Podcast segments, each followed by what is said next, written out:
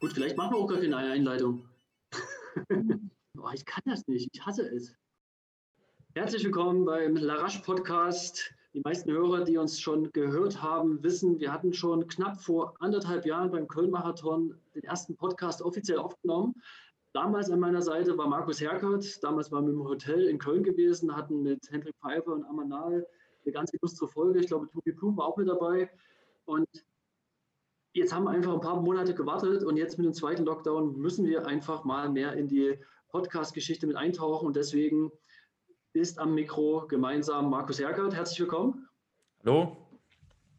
Und jetzt sind wir gestartet und dachten uns, da gut, Podcast, zwei Männer, äh, das ist einfach irgendwie ein bisschen oldschool. Es ist, ich weiß nicht, 90 Prozent, 85 Prozent, 95 Prozent der Podcasts sind irgendwie männlich dominiert. Und wir wollen das ein bisschen anders machen. Deswegen haben wir direkt äh, den Blick in Richtung Berlin gewagt zu den neuen Marathon-Rookies Debbie und Rabea, Rabea Schöneborn und wollen hier gemeinsam mit, mit euch, für euch äh, einen, einen Podcast aufnehmen, der sich nicht nur einmal wiederholt, sondern eigentlich ständig wiederholt und ihr permanent häufige Gäste darin seid. Also ihr seid nicht nur Interviewgast, sondern ähm, Gastgeberinnen. Ja? Also herzlich willkommen, Debbie und Rabea. Ja, hallo, wir bringen direkt die doppelte Frauenpower mit, damit wir dann euch zwei Herren ausgleichen. genau, jetzt, jetzt steht es nämlich schon 50-50. Wir sind gleich vier Personen und äh, vielleicht noch zwei, drei Worte zum Format. Es, es, rotiert. Das ist vielleicht das Wort, was man am besten, äh, was am besten beschreiben wird. Und wir rotieren einmal in den, in den Osten, das ist Berlin. Wir rotieren in den Westen. Ihr dürft gespannt sein, wen wir da nehmen. Wir rotieren in den Süden.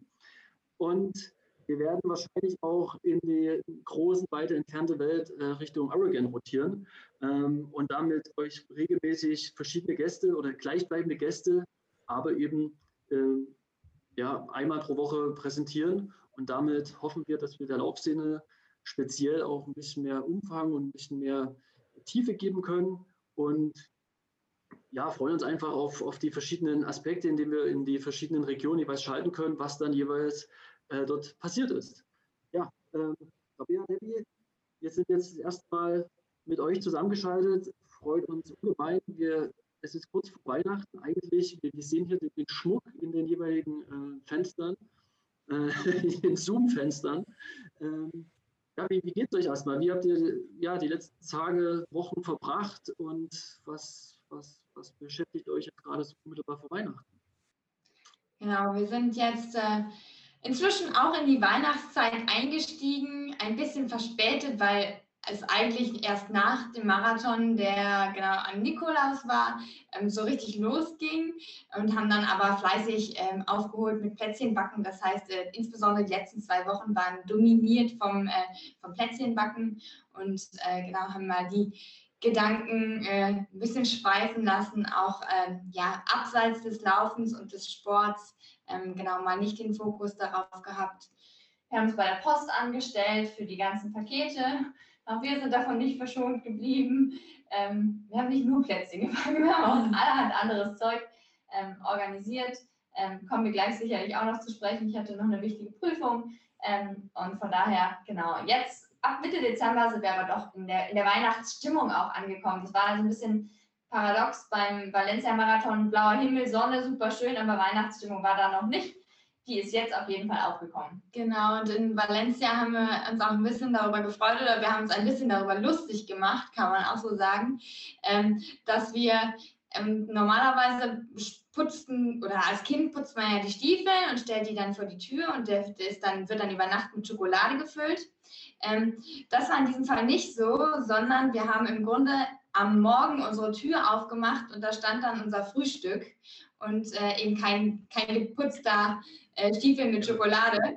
Und da haben wir uns auch äh, ja, ein bisschen gefreut. Da hatten wir zumindest was vor der Tür stehen, weil uns ähm, im Grunde die Mahlzeiten ins Zimmer gebracht wurden. Und da gehörte eben auch am Sonntagmorgen vor dem Marathon das Frühstück dazu. Ich frage mich immer, habt ihr euch da auch so ein bisschen gefühlt wie, wie in Gewahrsam? Weil das ist ja schon eine abstruse Situation. Man macht, äh, also ich kenne das, glaube ich, aus, aus irgendwie Filmen, wo dann immer so die, die Klappe aufgeht mit dem Schieber und dann wird das Essen so reingereicht. Natürlich nicht so üblos, wie das sonst so üblich ist, aber äh, so ähnlich muss man sich auch Valencia vorgestellt haben oder, oder jetzt vorstellen, ja? Ja, also ich hoffe, wir werden dafür im Nachhinein nicht irgendwie disqualifiziert oder ähnliches, aber wir haben dadurch, dass wir ein Haushalt sind, dann zumindest die Möglichkeit gehabt oder äh, das Risiko war dann nicht erhöht, dadurch, dass wir zusammen dann gegessen haben, so durften wenigstens wir zwei uns besuchen auf dem Zimmer ähm, und zusammen auch dann essen. Das haben wir, glaube ich, dann schon äh, genossen, dass wir es zumindest nicht ganz alleine machen mussten. Genau, weil also ansonsten schon eine komische Situation. Ja, und wir, also eigentlich waren wir nämlich auch auf Einzelzimmern, deswegen äh, die, die Ausführung dazu. Ja, genau, sorry. Alle waren, alle waren in einem Einzelzimmer und alle haben doch ähm, der, anhand des strengen Hygienekonzepts, was aber auch ist gut, ne? weil am Ende zeigt so, dass solche Veranstaltungen stattfinden können und dass wir, ähm, am Ende ging es da um die Leistung. Ähm, und deswegen haben sich auch alle wirklich dann, dann gehalten und wir haben Rücksicht genommen und wirklich nur alles, was kein, keine Risikobehaftung ist, weil das irgendwie auch ein Privileg ist, natürlich dort zu laufen. Deswegen, so komisch wie es auch war, alleine auf dem Zimmer und es ist natürlich viel besser, wenn es die, wie die anderen Marathons, die großen Städtemarathons in Vor-Corona-Zeiten sind, wo eben auch der Austausch einfach unabhängig vom Wettkampf stattfinden kann das war hier natürlich nicht der Fall, ähm, aber wir dürfen uns auf keinen Fall beschweren, weil wir doch das, das große Privileg und den Mehrwert sehen, dass wir überhaupt laufen durften. Für den unwahrscheinlichen Fall, dass jemand von unseren Zuhörerinnen und Zuhörern nicht weiß, worum es geht, wir reden hier vom Valencia-Marathon, der am Nikolaustag am 6. Dezember stattgefunden hat, wo sowohl Debbie als auch Rabea ähm, jeweils Bestzeiten über die Marathondistanz aufstellen konnten und die Olympia-Qualifikationszeit von 2,29,30 unterbieten konnten. Debbie ist äh, Bestzeit in 2,26,55 gelaufen und Rabea 2,28,42. Kurz mal zur Einordnung, was da Danke, danke Markus, für, den, für den guten Einschub. Damit genau, ja. Den, ja, sonst, sonst hätten wir alle nicht gewusst, was, was los ist, aber danke. Ja, es soll Leute geben, hast, die nicht den Livestream geschaut haben und die schlechte App ähm, genutzt haben am ja, Entschuldigung, wo das Tracking nicht funktioniert hat. Ja, gut, äh, ihr habt es ja gerade schon angesprochen, ne? wie, wie ist das so? Ich meine, klar, ihr habt total darauf hintrainiert und dann ist man voll im, im Wettkampfmodus, ja, und dann heißt es einfach, egal was ist, und wenn die uns nur den, den Conny-Riegel dort durch die Tür schieben oder davor setzen, ist egal, wir, wir werden laufen, ja. Genau, also es war schon, dieses Setting hat schon dafür gesorgt, dass, also zumindest bei mir, ähm, Rabea gerade ein bisschen mehr Nervosität entstanden ist, weil man doch irgendwie durch dieses durch diese ja, gewisse Isolation ähm, ja einfach auch mehr sich auf sich selbst konzentriert und sehr viel mehr Zeit hat, sich Gedanken zu machen. Und ja, muss man aufpassen, dass man doch irgendwie Ablenkung findet. Ähm, ja, weil gerade wir normalerweise ja auch äh, viel Programm haben in unserem Alltag und deswegen immer ja, ja, viel zu tun haben. Und äh, dann ist es nochmal umso ungewöhnlicher, wenn äh, man so viel Zeit für sich selbst hat. Ähm, genau, und deswegen äh, war es auch eine besondere Situation, äh, genau, die wir aber äh, ja, doch, doch dann ganz gut gemeistert haben letzten Endes. Äh, wie war das dann eigentlich vor Ort? Gab es da irgendwie sowas wie eine ähm, Ausgangssperre? Durftet ihr überhaupt das Hotel verlassen oder wie war das in Spanien? Ähm, wir waren angehalten, möglichst wenig Kontakte ähm, nach außen zu haben. Ähm, da war direkt ein Supermarkt vor der Türe, da durften wir dann auch rein und uns als Ergänzung dann besorgen, was wir brauchten. Ähm, natürlich mit Maske und Co. Ähm, es war, also am Ende, da standen keine, keine Guards vorm Hoteleingang, die ähm, einen zurückgepfiffen haben, wenn man rausgegangen ist. Ähm, aber man hat es mehrfach eigentlich mitgeteilt bekommen vom Veranstalter und ähm, wenn man jetzt sich am Veranstaltungsgelände, da waren sie sehr, sehr streng, muss ich sagen. Also auch zum Beispiel, als wir dann ganz kurz mit ähm, hier mit unserem Manager, mit Christoph Koch, dann noch besprechen wollten. Äh, und wir waren wirklich nur zu dritt, beziehungsweise Tom Gröschel kam dann noch dazu. Da durften wir uns wirklich in der Lobby auch zu dritt nicht unterhalten, ähm, weil es hieß, nee, nee, äh, bitte keine, keinen Aufenthalt, keine Besprechung oder ähnliches. Ähm, und auch die, die technische Besprechung hat tatsächlich nur auf ähm, ähm, online mhm. stattgefunden über einen YouTube-Link. Ja, genau. Und wir, ja, zum Laufen durften wir das Hotel hm, natürlich verlassen.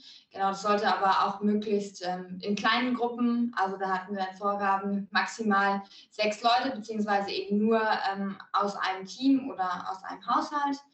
Äh, genau. Also man hat erst beim Lauf gesehen, wie viele Leute da wirklich an der Veranstaltung doch teilnehmen. An der Startlinie hat man dann gemerkt, ach, sind auch doch viele andere Athleten hier. Sonst ähm, war man doch angehalten, möglichst wenig Kontakte zu haben. Und ich glaube, die allermeisten haben sich auch daran gehalten. Alleine ähm, ja, des Respekts zum Veranstalter, ähm, auch wenn wir, ähm, wenn wir das nicht so, also wurde jetzt nicht polizeilich oder ähnliches kontrolliert. Genau, und das auch, obwohl die Fallzahlen in Valencia zum Zeitpunkt des Marathons sehr gering waren im Vergleich ähm, zu vielen anderen. Also wenn wir hier in Berlin mit der Ringbahn fahren, dann haben wir mal größeres Risiko, als wenn wir in Valencia rein statistisch zu dem Zeitpunkt äh, durch den Supermarkt geschlendert wären, sind. Ja. Das hat man ja auch mitbekommen. Ähm, es gab ja auch gerade bei den Deutschen, bei Philipp Flieger, um genau zu sein, ähm, einige Probleme in der Vorbereitung der unmittelbaren mit der Anreise. Ich weiß nicht, ob ihr das mitbekommen habt mit seinem falsch positiven Corona-Test. Also im Prinzip, äh, wann seid ihr angereist schon und war das dann alles relativ stressfrei oder ähm, hattet ihr auch den einen oder anderen Moment, der jetzt euch irgendwie aus der Routine geworfen hat? Ähm, wir haben äh, tatsächlich relativ viele Momente ähm, äh, gehabt, als wir äh, geplant haben, was die Flüge angeht, weil wir ähm, überlegt haben, wann reisen wir hin ähm, und dann auch relativ früh, also wir mussten für den Veranstalter, damit wir den Platz bekommen, den Startplatz mussten wir, ich glaube, das war April, ne? Mhm. Mussten wir im April schon unsere Flüge buchen. Haben wir damals auch gemacht. Ähm, und ähm, dem Veranstalter dann halt den Nachweis vorgelegt und so haben wir nur den Startplatz bekommen. Das heißt, erstmal waren wir voll entspannt, alles in trockenen Tüchern. So, dann ähm, zwei Monate oder anderthalb Monate vor dem Start haben sie den ersten Flug gecancelt, kurz darauf den zweiten Flug gecancelt und über die Billigflieger, die wir da gebucht hatten, gab es auch tatsächlich keinen Ersatzflug, auf den wir hätten umbuchen können. Ähm, dann haben wir ähm, über die Lufthansa nochmal einen Flieger gebucht und der wurde dann aber auch nochmal zehn Tage vor dem Lauf dann ähm, umgebucht von äh, nicht von Berlin nach Valencia, sondern von Frankfurt nach Valencia.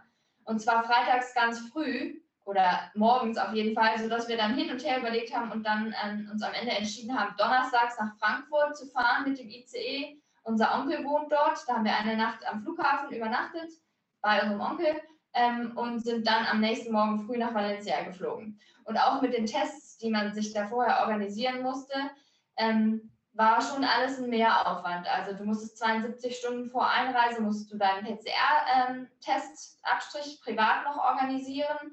Für die Ausreise mussten wir uns sehr genau informieren, ähm, inwieweit wir danach in Quarantäne müssen oder was wir für Regularien haben, um uns freitesten. Also das hat so viele Stunden gedauert, auch die ganzen Formularien, die ärztlichen Bescheinigungen, alles einzuholen, fristgerecht auf der richtigen Plattform hochzuladen. Erinnerst du dich an das Protokoll für die Einreisegenehmigung? Die waren äh, sehr, sehr ausführlich. Also das war ein deutlicher Aufwand, den man auch sonst nicht gehabt hätte. Von daher, ähm, bei uns ist es glimpflich gelaufen, weil alle Tests negativ gewesen sind. Das ist bei Philipp natürlich ein ganz anderer Fall gewesen und wir haben das sehr gut vor Ort mitbekommen. Äh, haben uns auch, auch was das für ein, für ein Stressfaktor ist. Ja, also das wünscht man echt keinem. Also wenn du da die Tage vor Marathon, das schlaucht halt so. Wir hatten ja schon Stress, aber bei ihm echt kein Vergleich. Ich hatte ihm dann noch alle Infos, die wir schon auf dem Hotel bekommen haben, abfotografiert und geschickt, damit er auch zum Beispiel, dass wir die Flaschen nur vom Veranstalter nutzen durften, nicht unsere eigenen. Wir hatten nämlich auch unsere eigenen Trinkflaschen mitgebracht, die durften wir dann nicht benutzen. Ähm, und was wir sonst halt alles für Infos hatten, habe ich ihm dann abfotografiert aus unserem Hefter, weil er noch nichts wusste, damit er sich sozusagen dann darauf vorbereiten kann. Also genau, weil er dann im Grunde ja erst kurz vor knapp anreisen konnte. Genau, erst dann erst samstags vor dem Lauf ist er dann tatsächlich, sonntags war der Start und samstags mittags ist er dann, glaube ich, letzten Endes angekommen, obwohl er sonst mit uns am Freitagvormittag hingeflogen wäre. Also wir wären alle über Frankfurt geflogen, weil es war eigentlich der einzige Flieger, der von Deutschland nach Valencia noch geflogen ist an dem Tag, glaube ich. Ja, ja ich, ich finde krass, wie ihr es gerade äh, gesagt hattet, dass ihr auch schon im April natürlich die, die Flieger schon gebucht hattet. Damals stand schon der Termin fest, dass das im, am, 2., am 6. Dezember stattfinden würde. Genau, das stand damals schon fest. Es ist auch sehr interessant, eigentlich den Verlauf sich anzugucken, weil ja eigentlich eine Veranstaltung nach der nächsten sonst im Jahr abgesagt wurde. Und das auch, wir natürlich immer wissen wollten, findet denn der Valencia-Marathon statt? Und dann hieß immer so, ja, sieht gut aus, ja, sieht gut aus. Ähm, so, wir haben ungefähr jede Woche zweimal bei ähm, Christoph Kopf, bei unserem Management, nachgefragt, ob der Marathon noch stattfindet. Genau, wie der aktuelle Stand der Dinge ist. Und das war aber es hieß immer, ja, sieht gut aus, sieht gut aus, sieht gut aus. Und so haben wir auch unsere Vorbereitungen gemacht und deswegen auch gesagt, ja, ähm, wir machen eben auch keine halbherzige Vorbereitung, sondern äh, gehen davon aus, dass das Event stattfindet. Und ja, jetzt war es eins der sehr, sehr, sehr, sehr wenigen. Also ähm, haben wir einen Glücksgriff getätigt, dass wir uns im Grunde äh, so früh committed hatten. Für, für das richtige Event, richtige Event, wenn man es jetzt in dem Fall so nennen kann, ähm, ja, ja, committed hatten. Finde find ich unglaublich krass, oder Markus? Also, so, weil dann hängt eine ganze Vorbereitung dran, äh, eine, eine komplette Motivationsgrundlage und so weiter und so fort. Also wir waren, als die ähm, Anfrage dann von Christoph, also von unserem Management kam, hm, wollt ihr da laufen? Ihr müsst jetzt zusagen. Und wir so, oh, gerade Corona-Motivationstief. Äh, wir haben gerade unsere Form ziehen lassen, die alle Läufe wurden abgesagt. Müssen wir uns jetzt schon entscheiden, wann wir was im Herbst machen wollen? Hm. Und jetzt sollen wir schon die Flüge buchen? Also du bist gerade sozusagen in, aus, in dem super tief drin und äh, sollst dann Pläne schmieden. Das ist uns echt gar nicht leicht gefallen. Deswegen ist es aber am Ende eben auch so, dass äh, wir uns so glücklich schätzen, weil wir die Entscheidung dann getroffen haben und das dafür gesorgt hat, dass wir, die ja davor noch keine besonders ähm, namhaften Marathonläuferinnen gewesen sind, im Gegenteil, ähm, haben wir jetzt noch gar nicht gelaufen, dass wir echt Glück hatten, da reinzukommen und andere ähm, Athleten, die bessere Vorleistungen hatten, ähm, den, ähm, der Startplatz halt dann nicht mehr zuge ja, die keinen Startplatz mehr bekommen haben, weil das Feld einfach voll war und die am Ende auch nur noch Plätze, also Absagen, haben sie das Feld verkleinert und nicht ähm, noch Athleten oder nur ganz, ganz ausgewählte Athleten noch dazu genommen. Als Beispiel wäre ja. hier auch die Laura Hottenrott zu nennen, die ja auch noch meines Wissens bis zuletzt versucht hat, nach der sehr erfolgreichen Halbmarathon-Weltmeisterschaft noch irgendwie in den Valencia-Marathon reinzukommen. Da ist ja eine 1.10.49 gelaufen in Polen bei der Halbmarathon-WM und jetzt wollte sie ja ein bisschen mal über Marathon ihr Potenzial zeigen. Da steht ja ihre Bestzeit, glaube ich, noch bei 2,33. Sie hat ja sicher das Potenzial gehabt, auch irgendwie unter 2,30 zu rennen, aber sie ist dann auch eben in dieses Rennen nicht reingekommen und es war ja auch im Prinzip das einzige dieses Jahr, das jetzt noch ähm, im äh, Winter stattgefunden hat, ja. Genau, also Laura ist auch da aus, ähm, äh, für uns auch das präsenteste Beispiel gewesen. Wir hatten ja auch uns in Polen ähm, mit ihr da unterhalten und da hat sie ja wirklich eine super Leistung gebracht. Und mit der Vorleistung dann tatsächlich doch keinen Startplatz krieg zu kriegen, ähm, ist natürlich eine fiese Sache. Ja, ja. Und zeigt auch, dass man in der aktuellen Situation tatsächlich, auch wenn es jetzt ähm, um Olympia-Qualifikationszeiten geht, dass es schon, ja, ähm, ein, ein hart umkämpftes Feld aktuell ist, beziehungsweise ja, ein Stück weit auch unfair. Ne? Ja. Genau, weil eben nicht alle im Grunde die Möglichkeit haben, an den Rennen teilzunehmen. Und genau deswegen äh, hoffen wir auch sehr, dass sich das im nächsten Frühjahr wieder bessert, äh, genau damit eben auch eine gewisse Chancengleichheit äh, zumindest wiederhergestellt wird, weil die Olympischen Spiele finden statt und damit muss auch äh, eine Qualifikation möglich sein. Ja, prinzipiell würde ich ja sagen, dass ähm, irgendwie Veranstalter da selbst entscheiden dürfen, wer dort startet oder nicht, wenn man sich nicht rechtzeitig angemeldet hat. Aber in diesem Fall, in diesem Jahr ist es ja nun mal so, es ist das einzige Rennen, das jetzt als Qualifikation taugt. Ich glaube, es gab noch ein Rennen in Polen, das dann aber doch irgendwie ähm, nicht abgesagt wurde, aber dann doch nur polnische Läuferinnen und Läufer kurzfristig dann teilnehmen durften. Da wollte doch auch hier Motschmann und so laufen, ne? ja, genau, Ding. der Johannes Motschmann wollte laufen, der ist dann in in, äh, in Wien gelaufen ja. bei den äh, offenen österreichischen Meisterschaften, wo man natürlich auch jetzt nicht die Bedingungen hat wie in Valencia, würde ich mal sagen, wenn man dann irgendwie dort allein oder zu zweit auf diesem Kurs rumtingelt, ist dann auch nochmal was anderes.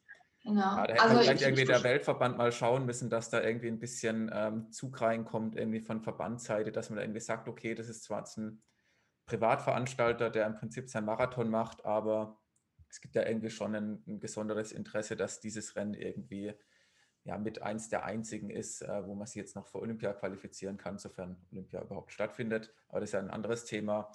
Und ich glaube auch, dass da die Chancengleichheit doch ein bisschen ähm, ja, eingeschränkt wird, weil ich weiß jetzt nicht, wo der nächste Marathon stattfinden wird, jetzt wo auch nochmal die Fallzahlen deutlich nach oben gehen gerade im Hinblick auf Olympia oder so ein bisschen mehr, mehr erwarten könnte, also als Läufersicht oder als Sportlersicht. Ja. Meine, das Risiko für einen privaten Veranstalter, der das aus kommerziellem Interesse natürlich auch veranstaltet, ist enorm hoch. Ja. Und Warum sagt man nicht, um die Top-Athleten eines jeden Landes irgendwie eine Chancengleichheit zu bieten, gibt es dann irgendwo wo ein Rennen? Das muss ja nicht so viel sein. Da gibt es irgendwo, was weiß ich wo, wir stellen einen Kurs irgendwo in Staaten und macht das ganz offiziell ja, und lädt die Leute dorthin ein. Ich, ich verstehe nicht, wo das Problem sein kann. Das ist ähnlich wie das auch jetzt die PTO gemacht hat, ne? Daytona oder so.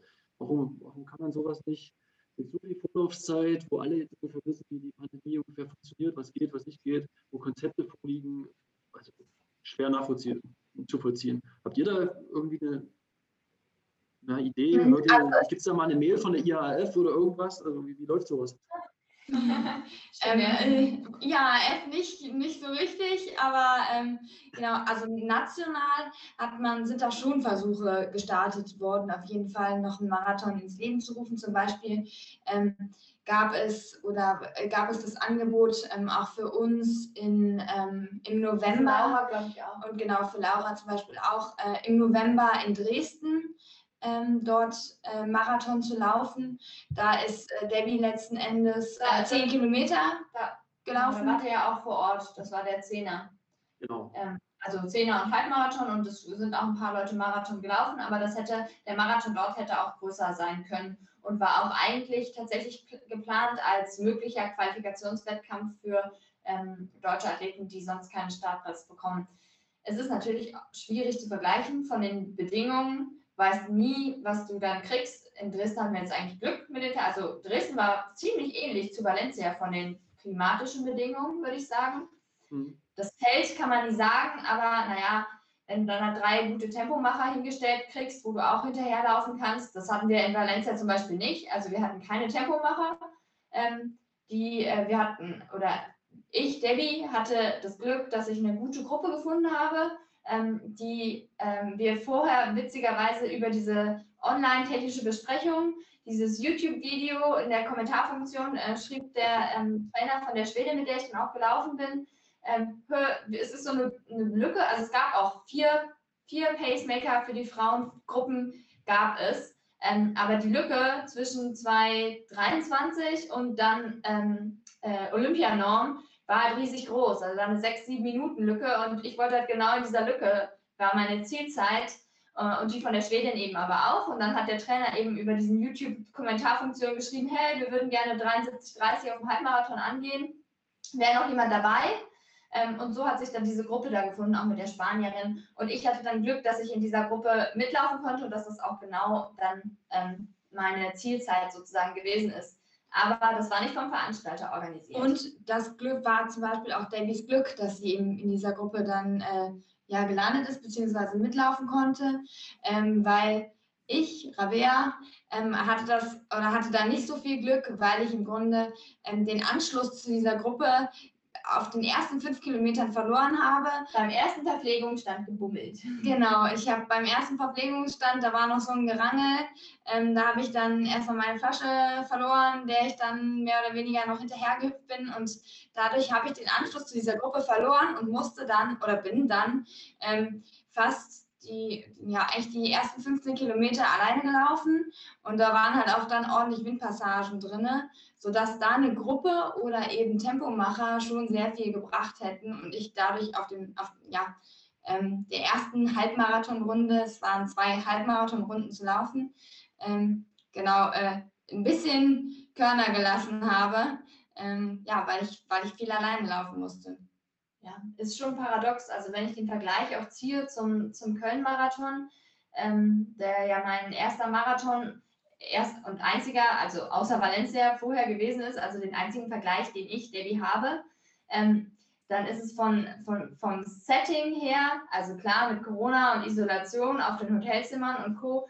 Äh, und keine Pressekonferenz und ähnlich, also schon eine Pressekonferenz, aber nicht für uns.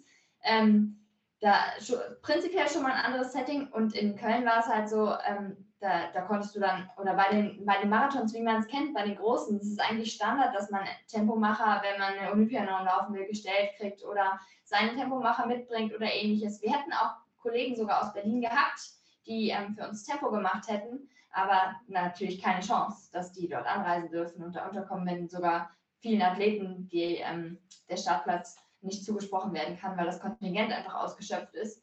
Ähm, von daher ist es schon auch eine andere Situation einfach gewesen. Ähm, und nicht zu vergleichen mit, mit den normalen Marathons. Also war schon ein bisschen ein Kontrastprogramm, meine beiden Marathon-Erfahrungen. Einmal Köln in Watte gebettet mit äh, Motorrad und ich hatte ein, ein, Fahrrad, das mir meine Flaschen angereicht hat, ähm, jeweils an den Verpflegungspunkten es mitgefahren ist, also 20 Meter vor mir auf jeden Fall, sodass ich immer definitiv meinen mein zu trinken auch bekommen habe. Jetzt in Valencia hatten wir so Tische ganz viele hintereinander aufgestellt gekriegt und nur die Elite, die ersten zehn, hatten ähm, einen Einzeltisch und danach waren es vier Flaschen pro Tisch. Ich habe ein paar Mal gesehen, wie äh, Mädels bei mir aus der Gruppe versehentlich alle Flaschen vom Tisch abgeräumt haben. Ich hatte Glück, weil meine Flasche stand äh, am Anfang des Tisches immer in dieser Vierer-Konstellation, sodass ich ähm, die eigentlich immer gut schnappen konnte. Ähm, aber das ist auch was, wir haben es Gott sei Dank gewusst und vorher im Training auch mal geübt gehabt.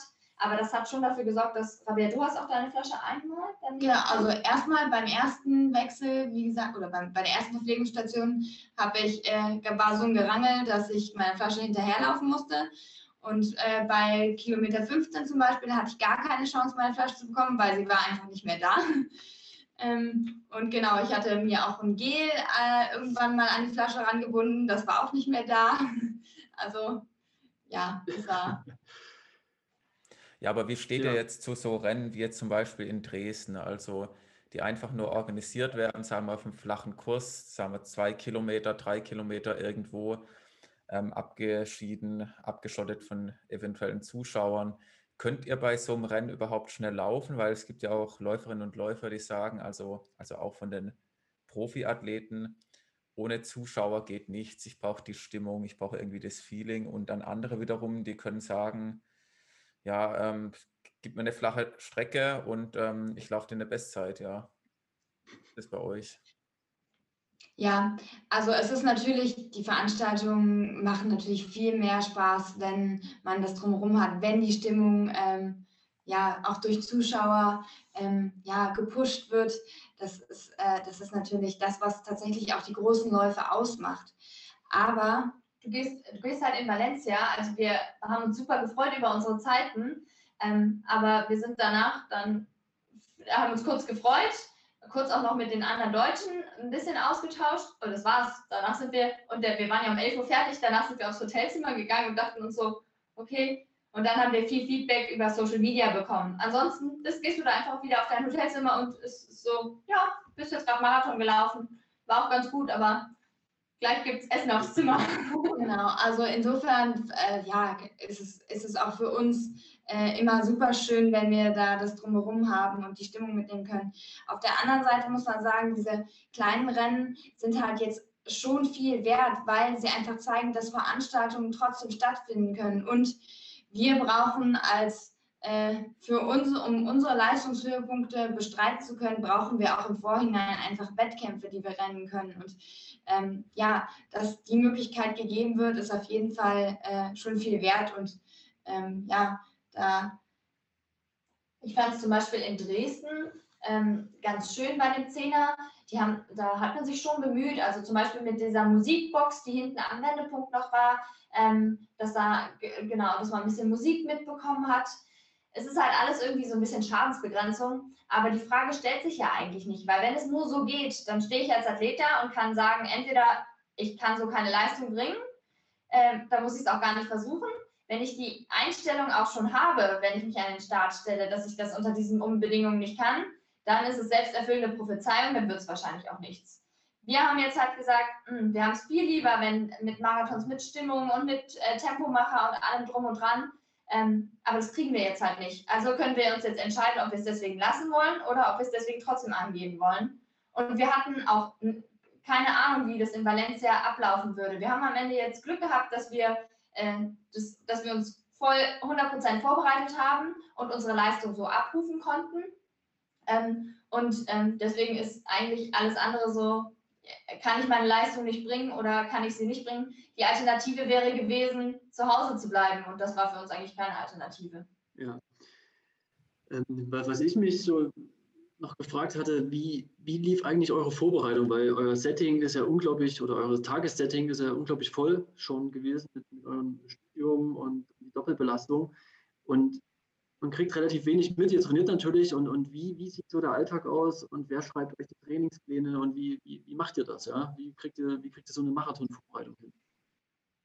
Genau, also äh, da, kann, da kann die Debbie ganz gut den Vergleich aufzeigen, auch in der Vorbereitung zum Köln-Marathon im letzten Jahr und zum Valencia-Marathon, die, ähm, wo sie den einen Start genau aus dem ähm, vollen Berufsalltag gemacht hat und den anderen, ähm, genau, kann sie gleich was zu sagen. Aber also grundsätzlich, genau, haben wir es äh, ist das irgendwie auch das, womit wir so groß geworden sind oder was wir ähm, schon immer machen und gern gemacht haben. Wir packen uns gerne die Tage voll und wir haben gerne eine Struktur. Wir brauchen diese wie viel Struktur Schlaf, auch. Wie viel Schlaf habt ihr dann dabei? Wir versuchen immer auf acht Stunden zu kommen. Mhm. Ähm, es ist nie, also wir würden nie mehr schlafen. Aber das ist auch ja, doch, ich snooze schon mal. Nie mehr schlafen, das finde ich gut. Nee, aber tatsächlich, ähm, also es, wir müssen uns immer, beide, wir müssen uns immer einen Wecker stellen. Es gibt's nicht, ich, ich mag nicht, wenn ich morgens aufwache und mir denke, ah, ich habe zwei Stunden meines Lebens verschlafen. Ich weiß, acht Stunden, dann fühle ich mich fit. Das ist eigentlich, das ist die Zeit, wo ähm, ich bin nicht müde über den Tag, ich brauche auch keinen Mittagsschlaf, ich habe gar kein Bedürfnis. Ich bin ähm, auf dem Leistungshöhepunkt und das hat sich so auskristallisiert in den letzten Jahren. Genau, und deswegen acht Stunden, doch. Aber, aber weniger will ich auch eigentlich nicht. Genau, also die acht Stunden sind wichtig, gerade wenn wir viel, also man merkt auch, wir merken einen Unterschied wenn wir viel trainieren, dann ähm, genau brauche ich diese acht Stunden und äh, wenn, wenn wir nicht so viel trainieren, dann genau kann es auch mal ein bisschen weniger sein, aber in der Regel äh, pendelt sich das so darum ein und äh, damit fahren wir ganz gut. Ähm, ja. Aber, aber, aber genau. ihr plant auch so, also ihr denkt von dem Schlaf aus, äh, dass ihr sagt, wir brauchen acht Stunden und dann, oder vielleicht auch mal sieben, und dann geht halt das drumherum irgendwie rein und das passt dann eben. Also ist das so die, also man, man kann ja so einen Tag von der Struktur irgendwie ganz unterschiedlich angehen. Also ich finde es gerade spannend, so zu denken, wie viel Schlaf brauche ich und dann mache ich nur das, was halt geht. Andersrum geht es ja auch. Ich, ich kann den Tag vollpacken und am Ende kommen nur noch vier Stunden Schlaf raus.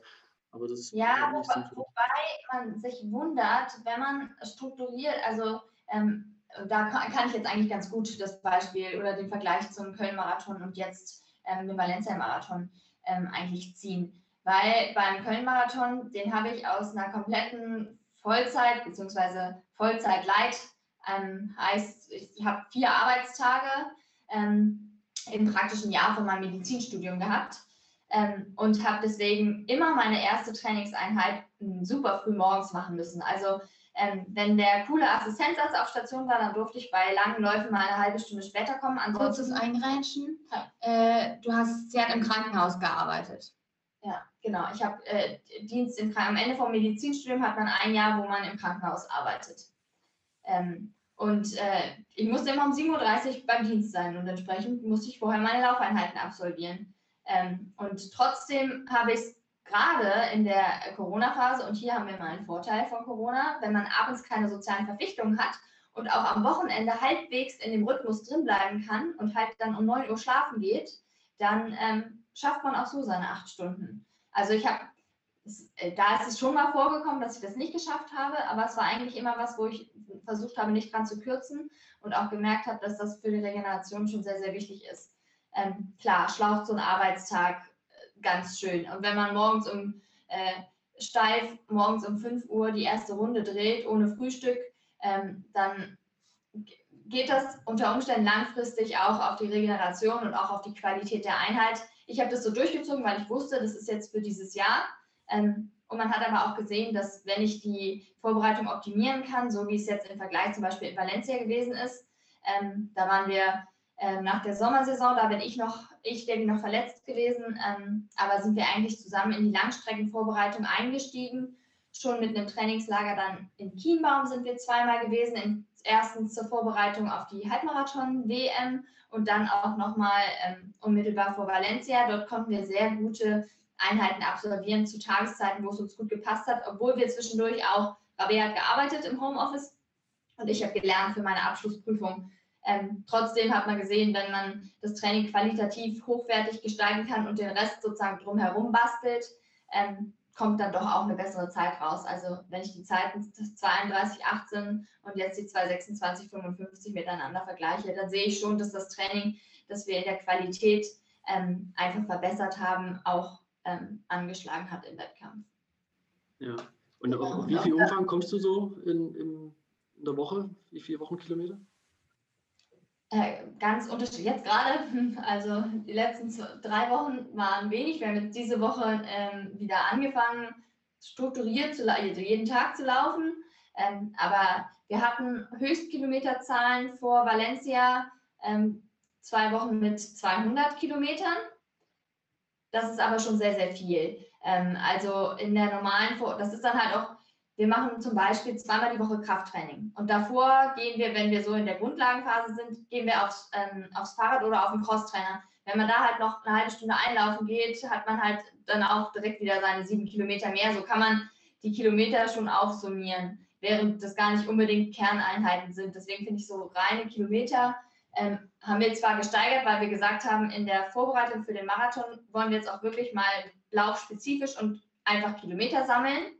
Ähm, aber wenn wir jetzt die ganzen Wochen vorher, haben wir fast genauso viele Stunden trainiert, aber immer noch regenerative Alternativeinheiten eingebaut und waren dann immer bei so 185. Ja, aber auch mal, also wenn wir noch, wenn wir dann einen Tag komplett durch Fahrradfahren oder so ersetzen, ist man halt auch schnell ähm, dann fehlen schnell nur bei, bei genau 100, 150 Kilometern oder ähnliches. Deshalb gerade ich ähm, am Anfang, als ich noch Probleme mit meiner, mit meiner Plantarfaszie hatte, habe ich zwischenzeitlich immer mal wieder noch einen Tag Alternativtraining gemacht.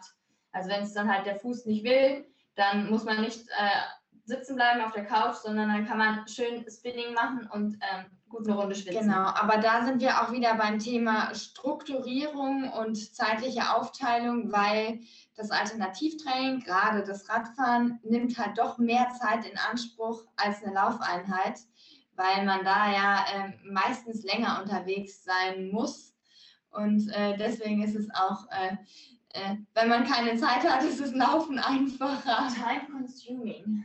Ja. Ich genau. würde sagen, das sind ja schon so Umfänge, die eigentlich für die Zeiten, die ihr gelaufen seid, würde ich sagen, so eher im Mittel liegen. Ja, ich glaube jetzt, es gibt einige, gut, es gibt eh genug, die die Zeiten ja gar nicht laufen. Es gibt aber auch bestimmt einige, die noch deutlich mehr Wochenkilometer machen. Ja, und ich denke mal, nur wenige werden es auch mit irgendwie noch weniger Wochenkilometer hinbekommen. Ja, genau.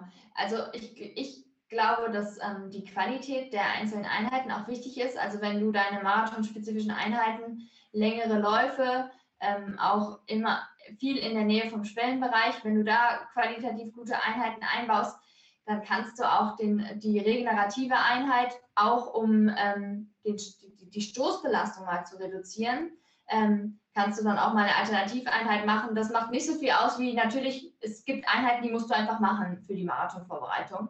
Ähm, aber da muss auch jeder so ein bisschen ähm, seine Linie finden. Zum Beispiel eine ähm, äh, Katha Steinruck, die macht ja auch sehr, sehr viel ähm, semispezifisches Training, aber die Einheiten, die sie halt läuft, die läuft sie halt auch qualitativ sehr, sehr hochwertig. Und dann kann man sich überlegen, ist es dann mal auch besser oder langfristig einfach klüger, den Bewegungsapparat zu schonen? Oder bin ich ein Typ, der vielleicht auch gerade keine Verletzungen hat und eine gute Laufgrundlage und dem die Kilometer auch nicht so viel ausmachen? Ich glaube, das kann man extrem gut, sehr individuell steuern und es gibt nicht den Weg und es gibt auch nicht die Kilometerzahl, die man laufen muss. Ein paar Blöcke müssen drin sein, ähm, aber wie man sich den Rest drumherum bastelt, sage ich mal so, ähm, ist, glaube ich, eine super individuelle Geschichte. Genau, da ist unsere Philosophie auch so ein bisschen, wir versuchen dann eben die Balance zu finden, auch zwischen der optimalen Vorbereitung, aber auch langfristig äh, eben Gesundheit und ähm, Bewegungsapparat schonen, weil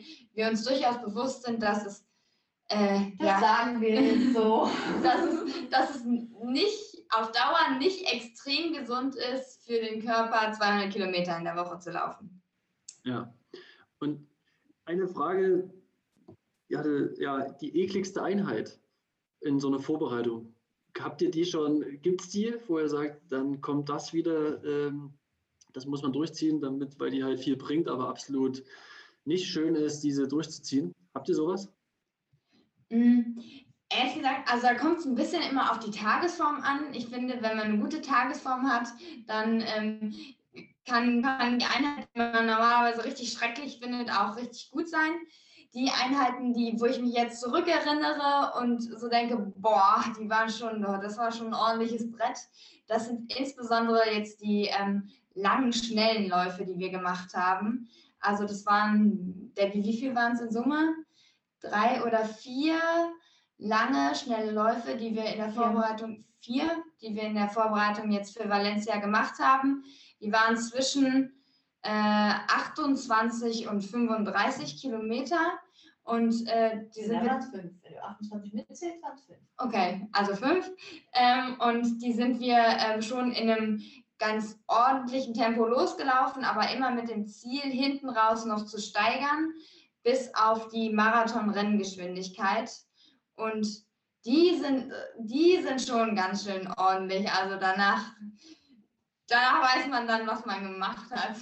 Aber ich muss auch tatsächlich überlegen, ähm, weil was diese härtesten Einheiten angeht, weil es tatsächlich der Punkt mit, welche Tagesform hast du, das ist entscheidend. Und es ist gar nicht unbedingt entscheidend, was der Inhalt der Einheit ist oder ähm, was man dann am Ende für eine Zeit geschafft hat oder auch nicht, aber ähm, wie man sich bei dieser Einheit selbst gefühlt hat. Also die ekligste Einheit war für mich, obwohl es überhaupt nicht die schnellste und krasseste war, aber äh, war einer von diesen langen Läufen, donnerstags nach Dresden war das, glaube ich.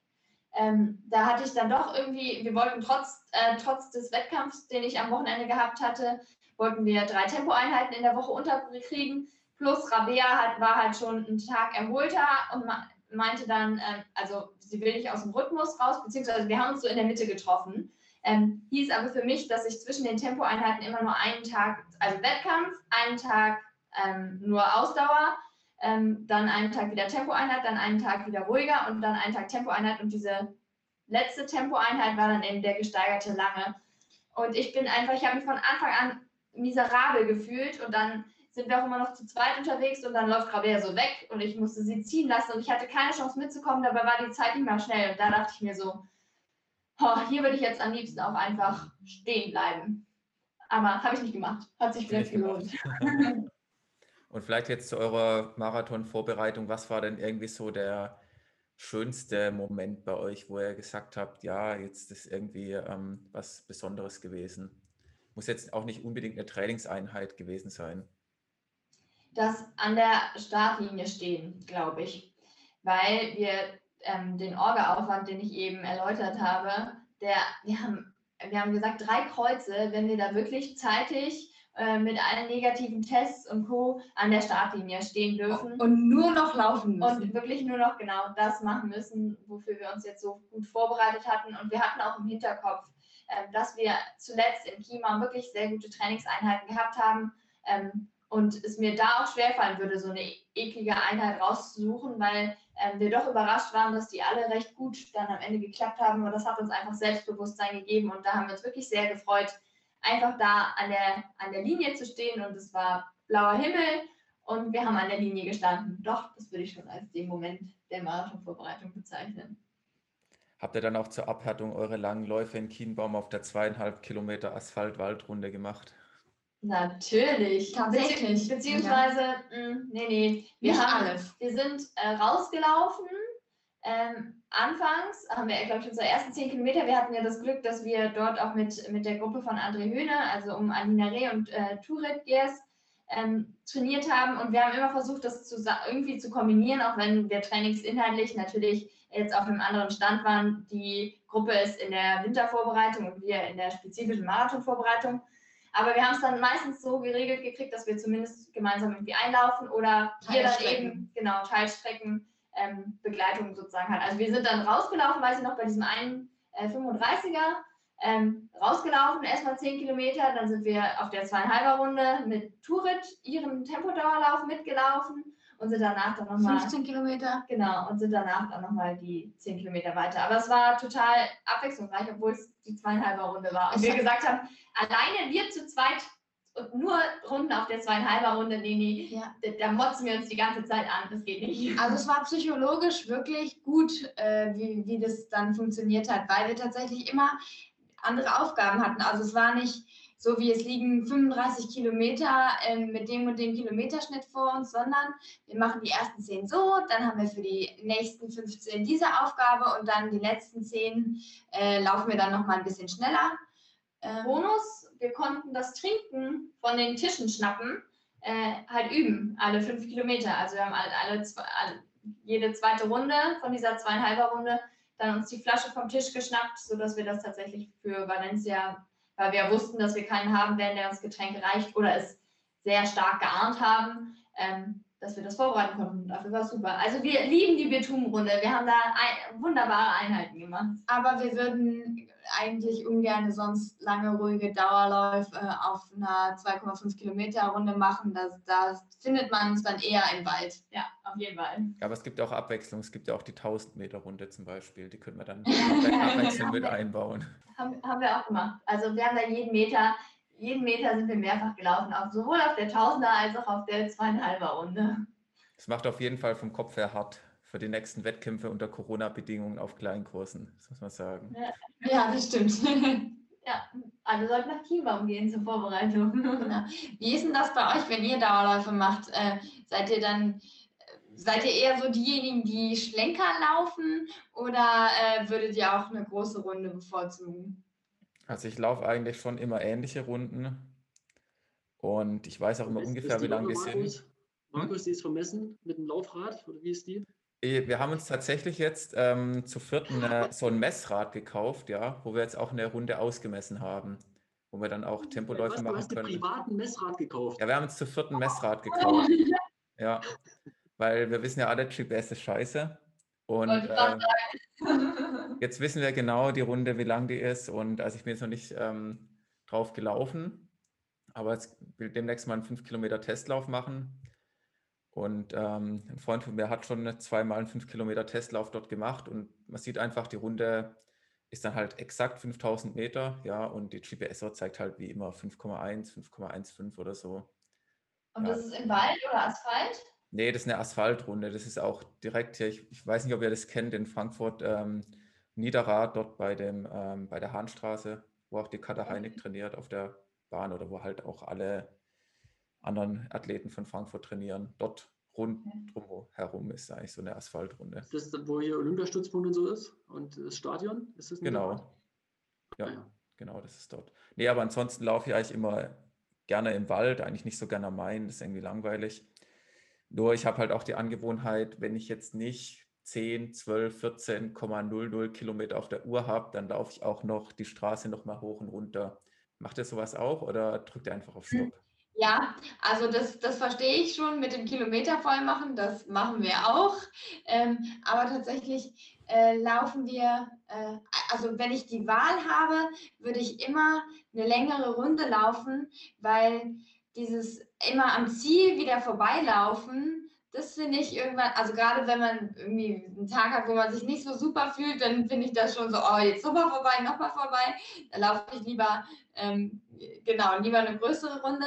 Wir haben es jetzt aber auch öfter gemacht, einfach dadurch, dass ähm, in der Marathonvorbereitung unsere Strecken auch länger geworden sind und ähm, die Trainingspartner, die wir hatten, dann oft äh, im Grunde Teilstrecken mitgelaufen sind, gerade bei den langen Dauerläufen, dass wir es so gemacht haben, dass wir ähm, dann auch mal ähm, eine Runde mit denen drehen, die den Grunde absetzen und dann nochmal eine Runde laufen. Aber ähm, genau, ich würde dann eher nochmal eine Runde dranhängen, als tatsächlich hin und her zu laufen. Also, Markus, ab, ab wann fängst du an, dann die, die vollen Kilometer noch voll zu machen? Boah, das also ist schwierig. Also an schlechten Tagen gebe ich mich auch echt mit 0,50 zufrieden, muss ich gestehen. Ja, das sage ich auch mal irgendwie. 10,50 ist heute auch okay. Ähm, aber ansonsten, ja, nee, ich äh, habe schon meine Runden, ich weiß ungefähr. Hm? Mit 10,2 fängst du dann an, auf 11 zu schielen, oder? Ja, ich höre dann, meistens nehme ich auch natürlich eine Runde, die eigentlich länger ist und dann weiß ich irgendwie 300 Meter vor meinem Zuhause kann ich auf Stopp drücken, dann kann ich auch noch die letzten Meter irgendwie äh, langsam weiter joggen, ohne Stress der, von der GPS-Uhr oder noch ein bisschen spazieren gehen, ist auch immer ganz nett, ja. Aber ja, also deswegen ja, wäre ich eine Runde auch lieber ein bisschen länger, das mache ich schon auch so. Also nur im, im Ausnahmefall bin ich dann irgendwie dann doch zu früh von den Kilometern daheim. Aber Alex, sag mal bei dir, hast du überhaupt eine GPS oder so, so eine Casio irgendwie von 2005? nee, ich hatte lange die Casio-Uhren, aber die, da hält das Armband nie länger. Die Uhr an solches ist, ist super. Also diese ja, ganz die bricht irgendwann Casio, das Armband, glaube, ne? Ja, das hatte ich auch mal das Problem. Diese, wie heißen die denn? F40 oder so oder F20? Ich weiß gar nicht. Also da gibt es ja so verschiedene Modelle. Auf jeden Fall, die, das Armband ist, ist, ist der, Schwach, der Schwachpunkt, ja. Ja, und jetzt habe ich irgendwie so eine andere GPS-Uhr, eine ganz einfache, aber ich, ich plane meine Runden. Klar weiß ich ungefähr, wie weit ich laufen will, wie viel Zeit ich habe äh, in meinem engen Zeitkosmos, aber ich plane die eher nach dem Wind. Ich wohne ein bisschen südlich von Leipzig und hier ist immer eigentlich mal, 80 Prozent der Tage Südwind und ich entscheide dann immer, je nachdem, ich kann ja auf so eine Windmühle gucken, je nachdem, wie, wie stark die rotiert, äh, wo ich ungefähr langlaufen will. Und dann bin ich aber trotzdem jemand, der ja eher eine große Runde wählt und am liebsten abwechslungsreich, ja, aber auch verschiedene Untergründe und sowas. Ähm, so dieses Hin und Her und so, das ach, nicht, gefällt mir nicht und ich gucke auch nicht so auf die Uhrzeit, sondern eher dann, das ist ein schneller Abschnitt, der macht mir immer Spaß, der lässt es mal rollen und dann ist mal wieder was langsameres. Das ist meine Planung. Lässt sich da nicht stressen irgendwie von der Uhr? Voll. Also ich, ich weiß dann schon, also meistens ist es eh immer null, also ich komme nicht exakt irgendwo raus und es ist auch, auch Wurst. Aber ich habe dich immer, jedes Mal, wenn ich irgendwo ankomme, weiß ich, der Markus würde jetzt noch die 100 Meter laufen. Und, und das freut mich immer, dass ich das dann nicht mache. Ja, wir hatten auch mal eine Phase, in der haben wir das schon auch gemacht. Ähm, und wenn, ja, doch wenn es nicht so genau im Trainingsplan steht oder ja, es jetzt ein lockerer Dauerlauf oder so ist, dann komm, machen wir jetzt sozusagen voll. Ähm, also, aber nicht mehr so akribisch wie. Früher. Naja, schon. Also man, man muss sagen, wir müssen zugeben, wir fühlen, es ist okay im Grunde für uns ein bisschen mehr zu machen, aber es würde uns nie passieren, dass wir weniger machen. Also in, in dem Punkt äh, müssen naja, wir auf jeden Fall zustimmen. Wenn, wenn 14 Kilometer draufstehen, dann würde ich nicht 13,7 laufen. Ja, stimmt. Aber 14,3 ist okay, ist okay. Das weiß im Prinzip dann wahrscheinlich schon euer Trainer und deswegen äh, schreibt euch lieber ein. Das ist eh alles ja. einkalkuliert. Das ist alles. das glaube ich auch, ja. Ja, das Schlimme, Alex, ist übrigens noch, wenn du bei 13,00 stoppst. Und das hm. Wichtige ist ja nachher, was in Strava drin steht, ja. Und das zieht meistens noch irgendwie 10 Meter ab. Deswegen musst du immer 13,01 zum Beispiel stoppen, weil dir immer 10 Meter abgezogen werden. Weil das Schlimmste ist, wenn du deine Uhr übertragen lässt und dann hast du 12,99, dann kannst du eigentlich, der Lauf hat dann nicht stattgefunden. Naja. War keine Trainingseinheit. Also ich, ich, ich lade die, die Strava-Einheiten dann irgendwie Wochen, Monate später erst hoch, wenn ich das dann mal mache. Und es, ja, mir ist das echt Wurst. Ich freue mich in dem Moment, dass ich es hinter mir habe und dann ist mir das, also hinter mir im Sinne von, dass, dass ich wieder gelaufen bin und so und dann ist mir das egal, was Strava zeigt. Das, das Problem an diesem Einheiten hochladen wäre bei uns tatsächlich auch, dass wenn wir mal wieder schnell spät dran sind und unseren Dauerlauf unterkriegen müssen, ähm, dass wir uns ganz oft nicht orten, weil wir kennen unsere Runden hier jetzt von zu Hause aus, ich weiß, wie lange die ist. Plus ähm, meine, also Debbys Uhr, ähm, die ist auch okay, wenn ich nicht geortet bin, die fängt, fängt sich dann irgendwann und dann kann ich trotzdem halt den ersten Kilometer oder vielleicht die ersten zwei nicht gut abschätzen ähm, aber ist dann auch oft egal, weil da rollt man eh rein. Ähm, und dann, aber das macht natürlich den Schnitt kaputt, ne? Also wenn du halt dann nicht geortet bist auf den ersten drei Kilometer, dann haut er dir halt auch schon mal eine Minute drauf. Äh, und dann das hochzuladen und den Gesamtschnitt dazu haben, ähm, der halt nichts über die Ortung, den Untergrund, das Wetter und sonst irgendwas aussagt, da finde ich immer, ja, daran scheitert es immer, dass wir dieses so wenig hochladen. Ja. Gar nicht. Mal einen Aufruf starten an ähm, Garmin, Polar oder Sunto oder wie sie alle heißen, euch mal mit einer ähm, ordentlichen GPS auszustatten. Ja, bitte. Also, wenn das jemand Verantwortliches hört, also ja, an dieser das Stelle. Das wäre der Zeit, oder? Wenn jetzt jemand von Garmin zuhört, das wäre die Chance. Ja. Genau, genau. Also mit äh, tatsächlich haben wir in den, in den letzten Wochen schon mal öfter festgestellt, dass das GPS gar nicht, gar nicht gut war. Insbesondere bei Crossläufen. Ich meine, das ist natürlich auch hart dann für, für so eine Uhr, weil es viel um die Kurve geht und rauf und runter. Äh, aber wir hatten wirklich bei dem einen Crosslauf, den wir gemacht hatten, ähm, da hatten wir dann ähm, elektronische Zeitmessungen mit einem Championship und haben das dann mit unseren Uhren verglichen äh, und haben äh, einen Unterschied von 20 Sekunden auf den Kilometerschnitt gehabt. Und also ja. ohne Spaß, dafür brauche ich dann halt keine GPS-Uhr mehr, weil 20 Sekunden pro Kilometer auf, äh, das, da bin ich besser, das selbst einzuschätzen. Ja, ihr dürft jetzt auch nicht jede technische Schwäche gleich auf die Goldwaage legen, ja. das, grundsätzlich ist ist das schon ein ganz, ganz nettes Gadget und so weiter. Und ob dann jetzt der Untergrund dort berücksichtigt wird oder nicht. Ich glaube, das, ja.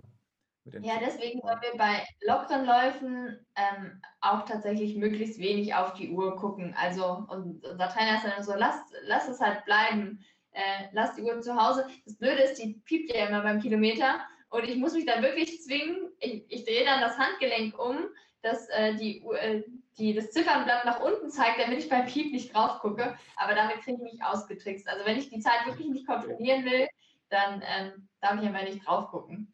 Oder wenn ich nicht geordnet bin und es nicht wissen will. Eine Frage an unsere Zuhörer. Habt ihr das Kilometerpiepsen an- oder ausgestellt? Also ich habe es ausgestellt, genau aus diesem Grund, weil es mich irgendwann wahnsinnig gemacht hat. Ja, dann hörst du dieses Piepsen oder dieses Vibrieren und dein Handgelenk dreht sich schon und ich weiß nicht, also irgendwie, ich habe es auch. Ja, es gibt auch Läufe, da will ich es dann auch wirklich wissen und dann bin ich froh, wenn es piept. Ich will es ich auch immer wissen. Aber ich, ich laufe auch nicht so viel wie ihr, von daher ist, ist das für mich immer ein Abenteuer, so ein Lauf. Oh, was kommt ja. heute raus? ja, genau. Cool. Naja, aber ähm, weil wir schon so bei der Technik sind, ähm, was sagt ihr denn zur, zur Schuhtechnik? Es ist eine Riesendiskussion und ähm, was seid ihr jetzt eigentlich gelaufen in, in Valencia für, für einen Schuh? Wir sind ähm, ja als Adidas-Athleten ähm, ähm, genau verpflichtet, ähm, Adidas Schuhe auch zu tragen. Die haben ja jetzt ähm, nachgerüstet und auch einen ähm, Pro Carbon-Schuh mit Foam-Material, Bouncy Bouncy, auf den Markt gebracht. Mit dem sind wir jetzt auch bei den letzten Wettkämpfen immer gelaufen. das ist der Adi Zero Adios Pro. Also es gibt noch den ohne also, Adios. Ja? Also ich, ich finde die Namensgebung so geil. Also ich, ich hieß nicht, nicht ähm, auch mal ein Fußball Adios oder ist das nur beim Schuh? Weiß das jemand? Ja, die heißen doch alle Adios, oder? Nee. Keine Ahnung. Also ich weiß Fußball, den, Fußball wissen wir nicht. Ich weiß noch von den Schuhen, der normale Rennschuh von Adidas ähm, ist ja immer der Adios gewesen. Ein, ein sehr leichter mit dünner Sohle, mit dem ähm, bis bis zur Carbon-Ära, die jetzt gefühlt schon lange ist, aber so lange ist sie eigentlich auch noch nicht. Ähm, genau, der, der, klassische, der klassische Wettkampfschuh gewesen ist, genau. Äh, zumindest für den Straßenlaufbereich. Ähm, und jetzt ähm, gibt es halt, genau, diese, ähm, der hieß immer Adios und jetzt gibt es, ähm, gab es parallel diesen ähm, Adizero Pro und Adizero Adios Pro. Also einmal das Adios noch eingefügt, wobei ich finde, dass der neue Schuh nicht viel mit dem Adios zu tun hat. Ich glaube, es liegt einfach daran, dass ähm, das die Race genau, ist. Genau, dass das der Wettkampfschuh sozusagen ist. Und das ist eben der Titel Adios bei Adidas. Ähm, und dann gibt es eben noch diesen Adizero Pro ohne das Adios in der Mitte. Das ist eben diese ähm, Amateurversion. Genau, die Amateurversion des Carbon-Schuhs. Heißt das dann also so Amateurversion? Ja. Also der hat halt auch ähm, eine Carbonplatte drin, aber eben nicht diese krasse Sprengung, dass man auch, wenn man nicht so viel Mittel- und Vorfuß läuft, ähm, einen Nutzen von dem Schuh hat oder einem nicht unter Umständen. Also wenn man diese, ich, ich vergleiche es immer ganz gerne mit so einem Rennfahrzeug, ähm, den man, äh, es ist ein bisschen übertrieben, aber man muss den schon unter Kontrolle haben. Und wir haben bei den ersten Einheiten äh, mit dem Schuh, also ich weiß noch, als wir die das erste Mal ausprobiert haben, bei den ersten Tempoläufen, ähm, da kam ich gerade aus der Verletzungsphase und habe äh, viel Training für die Rückseite gemacht gehabt, also im Hamstrings, Oberschenkel, Rückseitenbereich. Ähm, und das ist scheinbar was gewesen, was mir bei der ersten Tempoeinheit ähm, einen Vorteil gebracht hat, weil Rabia hat nur geflucht und meinte, oh, meine Beine sind so zu. Ähm, und ähm, sie hat sich dann damit angefreundet, das ging dann auch relativ schnell. Ähm, aber das ist definitiv ein, anderes, Schuh. Es ist ein anderes Laufen. Man muss, diesen, man muss diesen Schuh auch im Training wirklich laufen, damit man den sozusagen kontrollieren kann und damit man den vollen Nutzen ausschöpfen kann. Ähm, und genau, das muss man dann relativ regelmäßig auch machen und auch die bestimmte Lauftechnik eben haben, dass diese, dieses Carbon und dieses weiche Material dich auch eben wie so ein Kissen nach vorne katapultiert. Da darfst du dann eben nicht den Körperschwerpunkt ähm, sehr weit hinten haben, so wie das halt viele Marathonläufer, ähm, äh, Autonormalverbraucher-Marathonläufer halt einfach haben. Ähm, und damit macht man sich dann unter Umständen mehr kaputt, als dass es einem hilft. Deswegen gibt's diese, gab es diese Zwischenversion von Adidas, die auch mhm. eine Carbonsohle mit drin hat und auch Antrieb geben soll, aber eben nicht so kontrolliert werden muss, wie der Sportwagen und so viele Trainingskilometer braucht. Ähm, wie oft seid ihr schon umgeknickt mit dem Schuh? Umgeknickt tatsächlich noch nicht. Nur Echt? manchmal okay. haben wir uns ähm, ähm, etwas wackelig gefühlt, beziehungsweise unsicher gefühlt, dass gerade wenn es ähm, irgendwie. Nasses Laub. Nass, uh, nasses Laub, ja, da hatten wir jetzt äh, zwei Einheiten, wo, ähm, ja, wo Laub einfach auf dem Asphalt lag. Und ähm, okay, ich habe noch die zwei, aber die war nicht ganz so intensiv, war nicht ganz so schlimm. Also okay, lassen, lassen es bei einer. Ähm, genau, wo der, wo es dann echt rutschig wurde, ja. Genau, man merkt halt, dass der einfach für, ähm, aufgrund, der hat kein Profil, dieser Schuh, dass der für halt Straßenläufe ähm, gedacht ist und ähm, nicht für Laub und Blätter und Crosslaufen. Da hatten wir einmal tatsächlich das Problem, dass auf unserer Straße, ähm, die wir gelaufen sind, einfach ein nasses Laub gelegen hat. Ähm, und wenn man da äh, dann einmal drauf tritt und richtig schön durchzieht nach hinten, dann muss man dann schon mal aufpassen. Ja, und man muss sagen, wir gehören auch zu den vorsichtigeren Läufern, wenn es um zum Beispiel um die Kurvenlaufen geht. Ja. Also wenn ich das Gefühl habe, ich habe nicht so viel Griff und könnte umknicken, dann laufe ich da langsamer rum ähm, und wahrscheinlich auch deswegen ähm, ja noch keine noch keine Umknickverletzung. Und, und habt ihr da schon als Adidas-Athleten so ein bisschen mitgezittert, wann denn da endlich der, der Schuh rauskommt und der dann auch funktioniert? Weil ich meine, das ist ja jetzt gerade Debbie, du bist in Köln gelaufen, da ist ja auch Hendrik dann schon mit, mit Nike und so, das war das ja kein, kein ein offenes Geheimnis, dass Nike damit eine super Technik hat und alle Adidas-Athleten da ihren Badelatschen gerade laufen im Vergleich zu Nike-Athleten, ja.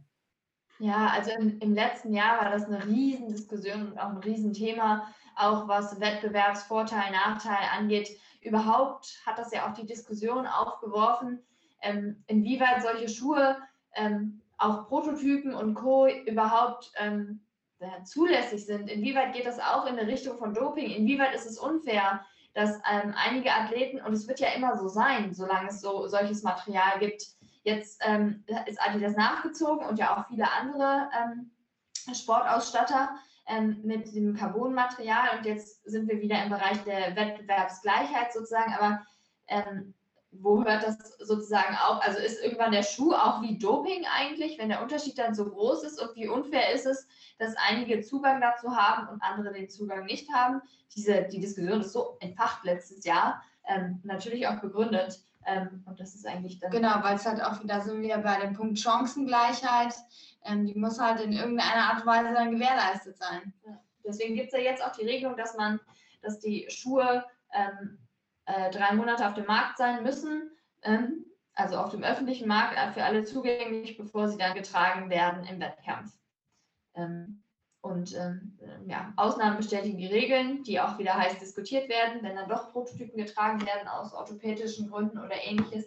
Aber prinzipiell finde ich so eine Regel tatsächlich sehr, sehr sinnvoll, ähm, dass alle Zugriff auf den Markt auf diese Schuhe haben müssen, um in irgendeiner Art und Weise so eine Wettbewerbsgleichheit ähm, ja, zu schaffen. Ja. ja, aber irgendwie, wir hatten das ja gerade schon gehabt, in dem Moment, wo irgendwie ist das gar nicht gewollt, offensichtlich, ja. Also es wäre auch im Sinne der Wettbewerbsgleichheit äh, für alle ähnliche Wettkämpfe zu gestalten, gerade jetzt in solchen qualifikationsschwierigen ja. Zeit, Zeiten, wo man weltweit betrachtet unterschiedliche Szenarien hat und äh, jeder Läufer sich glücklich schätzen kann, weil er im April sich entschieden hat, im Dezember irgendwo zu laufen und schon den Flug bucht. Also wie absurd, ja. Und es ist eine riesen Lotterie und das zieht sich ja bis zu der Schuhauswahl durch. Ähm, also es ist irgendwie eigenartig, ne, was, was das für eine Entwicklung ist. Und ähm, ich verstehe das auch nicht ganz, warum man dann nicht das zentral organisiert, weil das ja ein Interesse ist, möglichst viele Leute irgendwie gleich auszustatten, anstatt wenige total bevorzugt und andere dann irgendwie nur noch so Beiwerk sind. Also macht irgendwie keinen Sinn. Ja, ich weiß nicht, ob, es, äh, ob damit reinspielt, dass ähm, Laufen dann doch eine Volkssportart ist. Man, und das fand ich eigentlich fast am paradoxesten auch an, bei dieser, ähm, bei dem Hype, den es letztes Jahr um die, ähm, um die Nike-Schuhe auch gegeben hat, ähm, dass den ja wirklich nicht nur die Elite-Athleten hatten, sondern als noch große Laufveranstaltungen stattgefunden haben, den wirklich dann alle, alle Menschen hatten. Ähm, wo man sich auch fragen kann, na, muss jemand, der fünf Stunden Marathon läuft, ähm, braucht er unbedingt diesen krassen Schuh? Ähm, Aber dadurch, dass es so, dass es so eine, groß, eine große Nachfrage für diesen Schuh gibt, ist es natürlich auch ähm, enorm wichtig für den Schuhhersteller, den Sportartikelhersteller, der am Ende halt mehr Umsatz machen möchte, mehr Schuhe verkaufen möchte. Da ist ein richtiger Markt. Das sehe ich tatsächlich am ehesten als Problem im Laufen.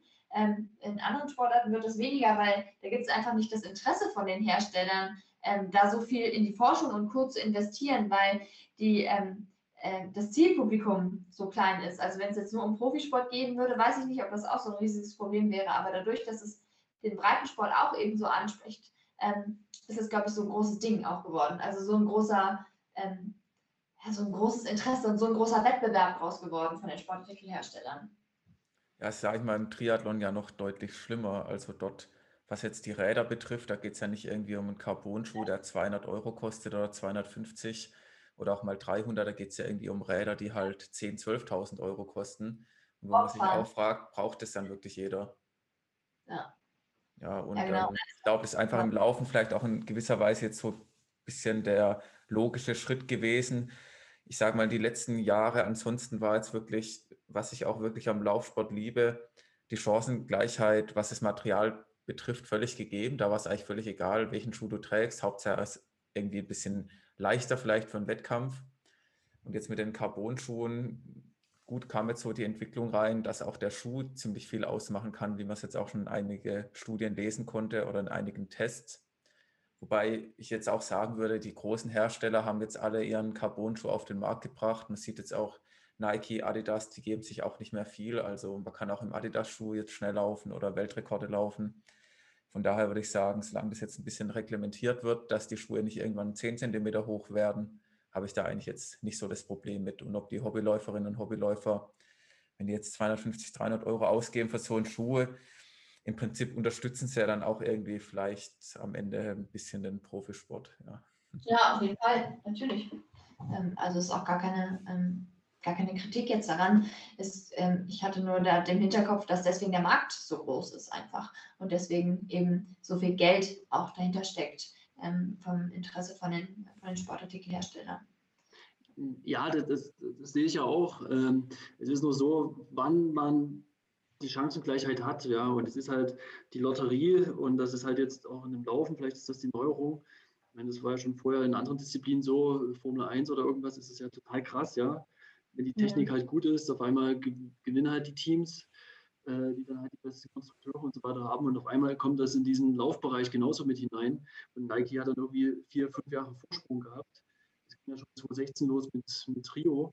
Und ähm, man guckt dann halt aus irgendeiner vertraglichen Sicht ein bisschen in die Röhre, wie ihr jetzt auch jetzt als offen Adidas oder was weiß ich, welcher Hersteller. Und du hast das mal ein Jahr keine Chance, dort irgendwie auf dem Niveau zu sein, was, was annähernd ähnlich ist. Ja. Ja, wobei Alex, da würde ich dir schon ein bisschen widersprechen, weil ich meine, der 10 Kilometer Straßenweltrekord wurde dann zum Beispiel auch in einem Adidas-Schuh ohne jegliches Carbon oder Schaumelement oder sonst was gelaufen.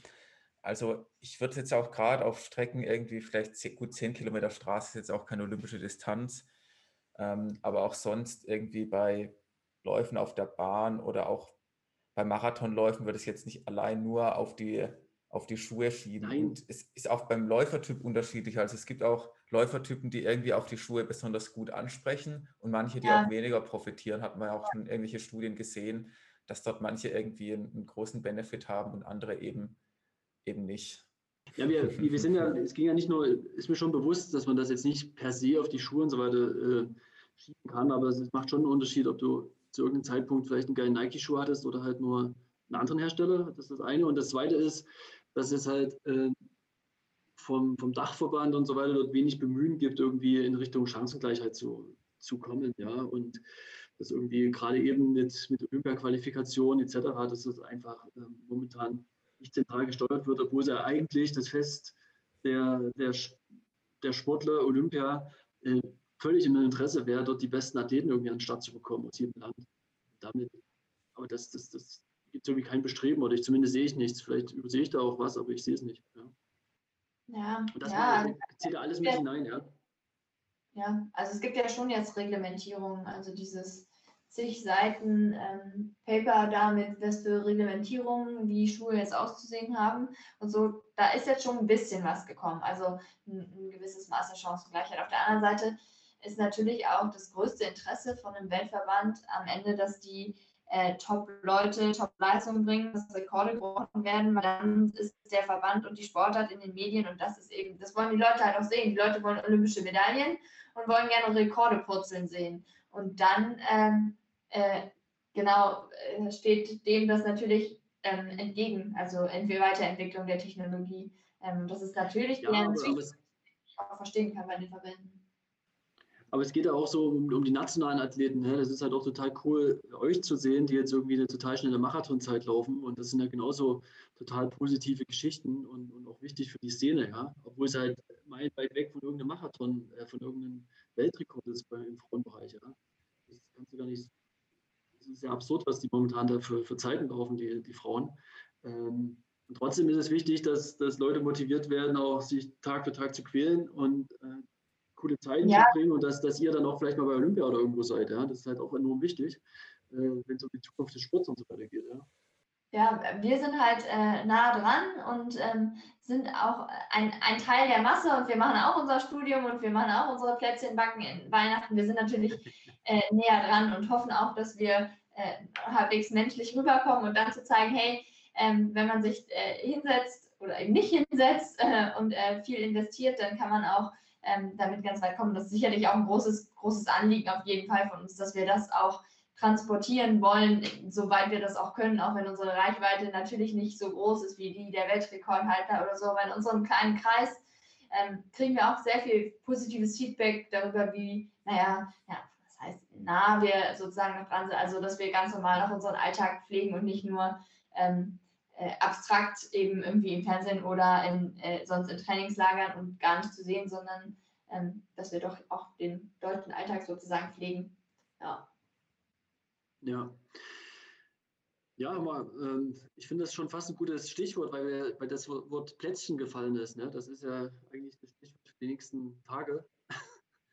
Markus, hast, hast, hast, du noch eine Frage? Äh, ansonsten denke ich, war auf jeden Fall jetzt spannend, auch das Schuhthema nochmal. Ja. Ja, das ist ein, ein viel debattiertes Thema, ja. Ja, ja ich, mich, mich stören auch so Sachen wie, wenn manche sagen, ja gut, jetzt ist, ihr seid 226, was 55 bist du gelaufen, wenn manche sagen, naja, aber ohne Carbon-Schuh wäre es halt doch nur eine 228. Sowas mag ich überhaupt nicht. Da denke ich halt immer, die Zeit ist die Zeit, ja. Ich störe mich da so ein bisschen an diesem, ja, das liegt jetzt am Schuh oder so. Finde ich irgendwie, wird der Sache nicht gerecht. Am Ende ist halt auch eher gelaufen, ja.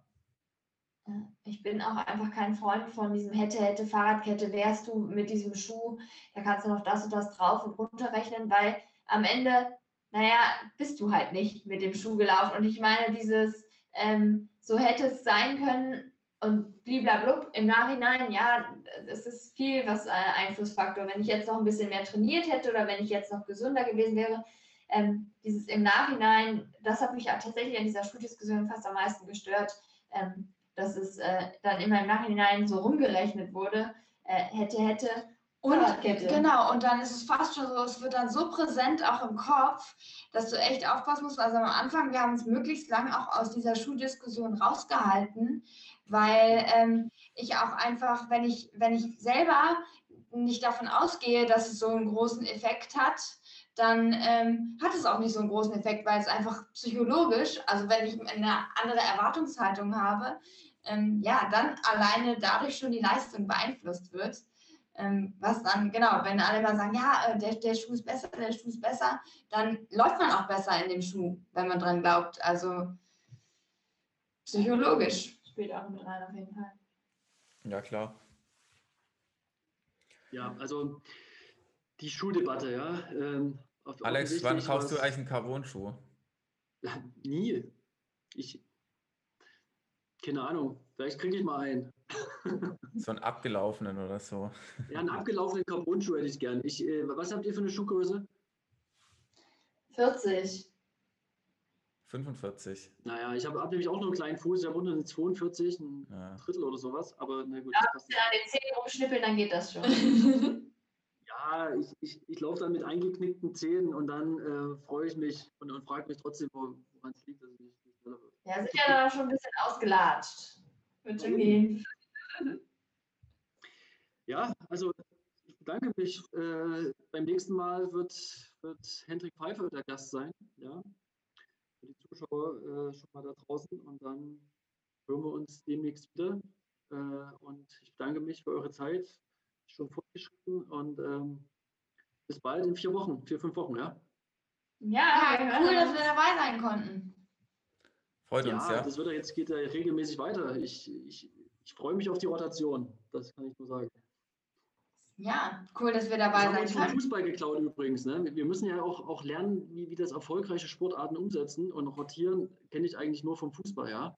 Jetzt müssen die Läufer auch mal rotieren. Das ist eigentlich die, die Idee.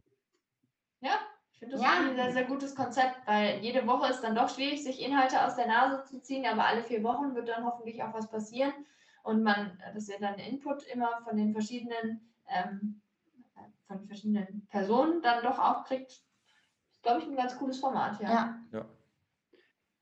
Ja, mal gucken, was noch rauskommt, aber ähm, das war erstmal die Auftaktfolge. Vielen Dank ja. schon mal und ja, auf, auf bald. Genießt die Weihnachtszeit, ja. Ja, ebenso. Ja, Frohes Fest, guten Rutsch.